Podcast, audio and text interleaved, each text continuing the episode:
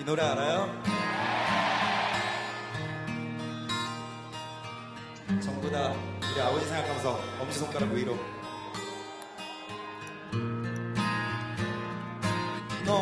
在上学的时候，我们都学习过朱自清的一篇文章，名字叫《背影》。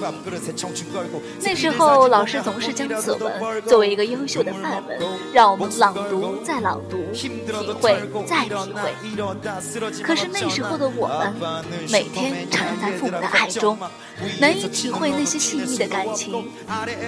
慢慢的，我们都长大了。才体会到那只字片语间飘出的永远逝留不去的云天爱。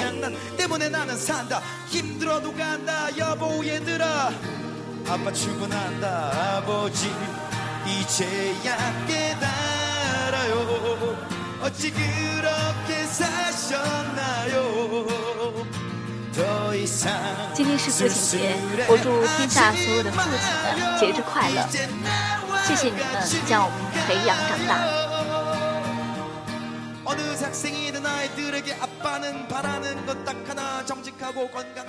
今天呢，给大家带来朱自清的背影，希望大家能够在今天都大声的对爸爸说一句：“我爱你。”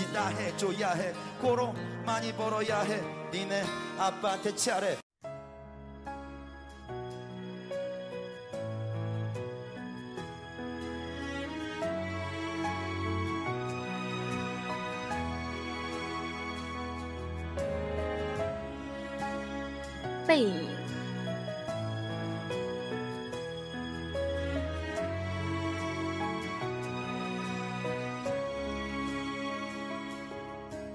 我与父亲不相见已两年余了，我最不能忘记的是他的背影。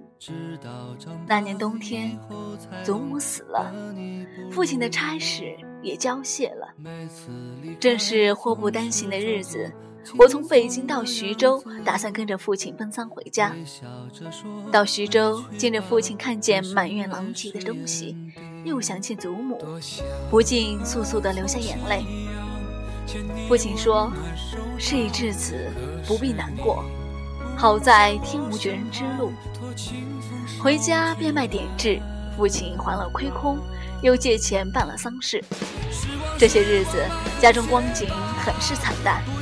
一半为了丧事，一半为了父亲赋闲。丧事完毕，父亲要到南京谋事，我也要回北京念书，我们便同行。到南京时，有朋友约去游逛，勾留了一日，第二日上午便需渡江到浦口。下午上车北去，父亲因为事忙，本已说定不送我，叫旅馆里一个熟识的茶房陪我同去。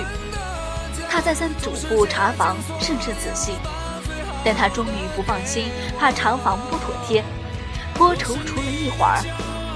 其实我那年已二十岁，北京已来往过两三次，是没有什么要紧的了。他踌躇了一会儿，终于决定还是自己送我去。我再三回劝他不必去，他只说不要紧，他们去不好。我们过了江。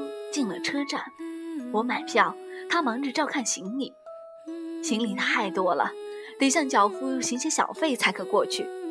他便又忙着和他们讲价钱。我那时真是聪明过分，总觉得说话不大漂亮，非自己插嘴不可。但他终于讲定了价钱，就送我上车。他给我拣定了靠车门的一张椅子，我将他给我做的紫毛大衣铺好座位。他嘱我路上小心，夜里要警醒些，不要受凉。又嘱托茶房好好照应我。我心里暗笑他的愚，他们只认得钱，托他们只是白托。而且我这样大年纪的人，难道还不能料理自己吗？唉，我现在想想，那时真是太聪明了。我说道：“爸爸，你走吧。”他往车外看了看，说。我买几个橘子去，你就在此地，不要走动。我看那边月台的栅栏外有几个买东西的等着顾客，走到那边月台，需穿过铁道，需跳下去又爬上去。父亲是一个胖子，走过去自然要费视线。我本来要去的，他不肯，只好让他去。我看见他戴着黑布小帽，穿着黑布大马褂，身青布棉袍，蹒跚地走到了铁道边，慢慢探身下去，尚不大难。可是他穿过铁道，要爬上那边月台就不容易了。他用两手攀着上面，两脚在向上缩。他肥胖的身子向左微倾，显出努力的样子。这时，我看见他的背影，我的泪很快地流了下来。我赶紧拭干了泪，怕他看见，也怕别人看见。我在向外看时，他已抱了朱红的橘子往回走了。过铁道时，他先将橘子散放在地上，自己慢慢爬下。再抱起橘子走，到这边时，我赶紧去搀他。他和我走到车场，将橘子一股脑放在我的皮大衣上，于是扑扑衣上的泥土，心里很轻松似的。过一会儿，我走了，到那边来信。我望着他走出去，他走了没几步，回过头看见我说：“进去吧，里面没人。”等他的背影混入来来往往的人里。再找不着了，我便进来坐下，我的眼泪又来了。